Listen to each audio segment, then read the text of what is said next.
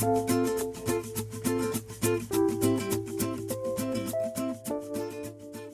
everyone, welcome to Morning English. This is Blair. Hi everybody, this is Norah. 欢迎大家收听早安英文。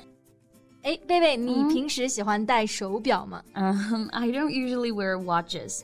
I usually just wear it as an accessory rather than checking the time. 就平时戴的话呢，又怕会磕着碰着呀，反而行动没那么方便了，就不怎么戴了。 I see. Accessory 意思就是装饰品啊，比如说常见的这种手链啊、耳环呀、等都算。的确，我们现在是买手表的时候，强调的更多的不是它的这种实用性了，而是它的这种装饰性啊，还有收藏价值。 Yeah, and now many people also regard luxury watches as a statement of personal identity or even as an investment. 所以这就导致现在很多表都价值不菲，想买也买不起了。是的，是的。比如说我最近啊看新闻，就说 Patek Philippe 百达翡丽和 Tiffany and Co 蒂芙尼联名的限定款呢被进行拍卖了，最后成交价约四千一百三十九万人民币。 Oh my god. Patek Philippe is a Swiss luxury watch and clock manufacturer founded in 1839. Tiffany and Co. is also a famed luxury jewelry. 两大品牌出的联名款啊。我算了一下，戴上它呢，也就相当于戴上了纽约市中心的一套大别墅吧，是我不能理解。So why is the watch so expensive? Well, let's find it out in today's podcast.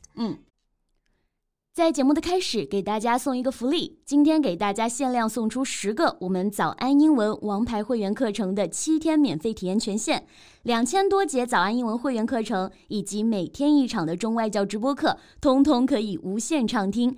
体验链接放在我们本期节目的 show notes 里面了，请大家自行领取，先到先得。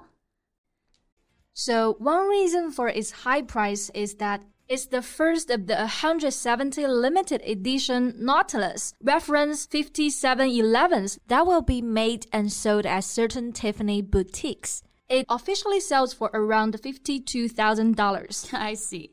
Limited edition 意思就是限量款啊，限量和专卖一直都是手表非常贵的原因之一。而这个手表呢，它的限定款就是 Nautilus Reference Five Seven Eleven。 REF 代表的就是 reference 商品的货号，这个鹦鹉螺号五七幺幺呢是百达翡丽有史以来最受欢迎的型号。对，Launched in 2006, the Nautilus Reference 5711 has been seen as the king of stainless steel sports watches. 没错，stainless steel 指的就是不锈钢的。那这款手表呢，就被很多人称为是运动手表之王啊，所以价格本来就非常的高。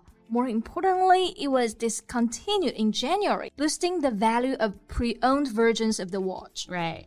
Discontinue here it means to stop making a product，可以表示商品的停止生产，通常用在被动语态里面。那作为最热门的手表，却又在今年呢宣布停产了，自然就导致之前已经发行的版本，它的价格呢暴涨。是的，其实像这个新的联名款啊，原价其实是人民币的三十四万元，so the price it was sold at the auction was more than a hundred twenty times the retail price.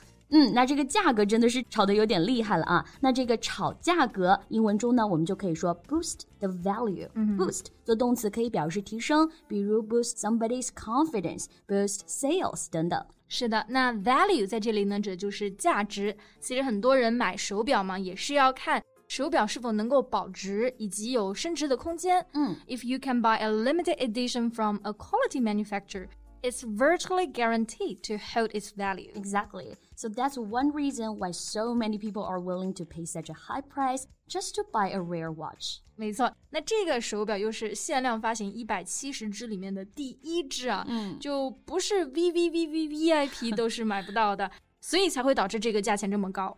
So I remember there were only 170 of them. Why did they choose this number? Does it have any like special meaning? Yeah, the timepiece was designed to celebrate the 170th anniversary of the partnership between the jeweler and the watchmaker. All right. Timepiece 在这里啊，指的就是 clock or watch，用来表示正式语境下的钟表，而 partnership 指的就是合作关系，relationship between two people, organizations, etc. 所以其实啊，是两家公司联名已经有一百七十年之久了，携手共陪伴了一个多世纪。对，非常的难得啊。Yeah, no wonder I see aside from a Tiffany blue dial, the timepiece also features dual stamping of the signature Tiffany & Co. at 6 o'clock and Patek Philippe at 12 o'clock. 是的，Dial 这个就可以指钟表的表盘。这款手表呢，就是用的最经典的 Tiffany Blue Dual Stampings of Signatures，指的就是双重盖章的签名。正好呢，就是两家公司的这个标识啊，一个在六点，一个在十二点，而且它们背面也有标记一百七十周年的这个纪念铭文，对不对？感觉也真的是很走心了啊。Yeah, so this timepiece is without a doubt amongst the most exciting, exclusive, and coveted examples. 嗯，那。这款手表呢，毫无疑问是最令人兴奋的、独家的、令人垂涎的例子啊。exclusive 这个词呢，就表示专有、独家的，比如 exclusive access 专用通道，an exclusive interview 独家采访。是的，而形容让人非常的心动、垂涎，我们就可以用到一个词 coveted。You use coveted to describe something that many people would like to have. Yeah, like Oscar Awards is the most coveted awards for many actors and actresses. 哎，但是不过贝贝啊，嗯、你觉得这个价格是合理的吗？It's just a watch after all. well, I will also see it as a hype watch and its deliberate unobtainability kind of represents all that is wrong with today's timepiece market. 嗯，说的有道理啊。 Hype 意思就是大肆宣传、炒作，so a hype watch 就可以翻译为是被哄抬价格的手表。Deliberate unobtainability 指的就是故意让人买不到。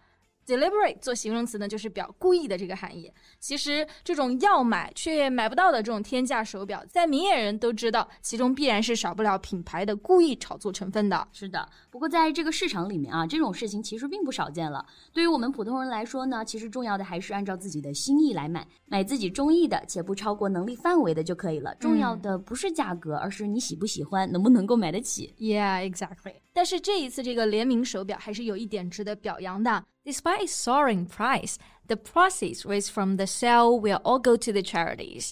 Profit, which means profits. 做名词呢，在这里表达的意思就是收益， 所以这次拍卖的所有钱，也就是人民币四千多万啊，两个商家都是不赚钱的，直接全部捐给了慈善机构。那从这一点来说呢，也确实是一件好事儿的。Right, OK。那不同的人肯定会有不同的看法嘛，大家是怎么看的呢？欢迎在评论区给我们留言。那这一期节目呢，也到这里结束啦。So thank you so much for listening. This is Blair. This is Nora. See you next time. Bye. 今天的节目就到这里了。如果节目还听得不过瘾的话，也欢迎加入我们的早安英文会员。成为会员，您就可以无限畅听我们每天一场免费的中外教直播课，以及两千多节原创系统课程了。今天我们限量送出十个七天免费试听权限，试听链接放在我们本期节目的 show notes 里了，请大家自行领取，先到先得。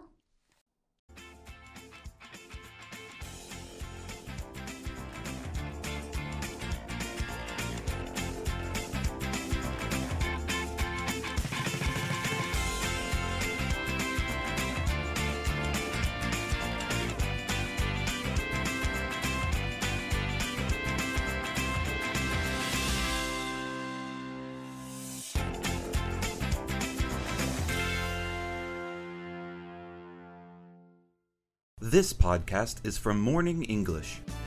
学口语就来早安英文。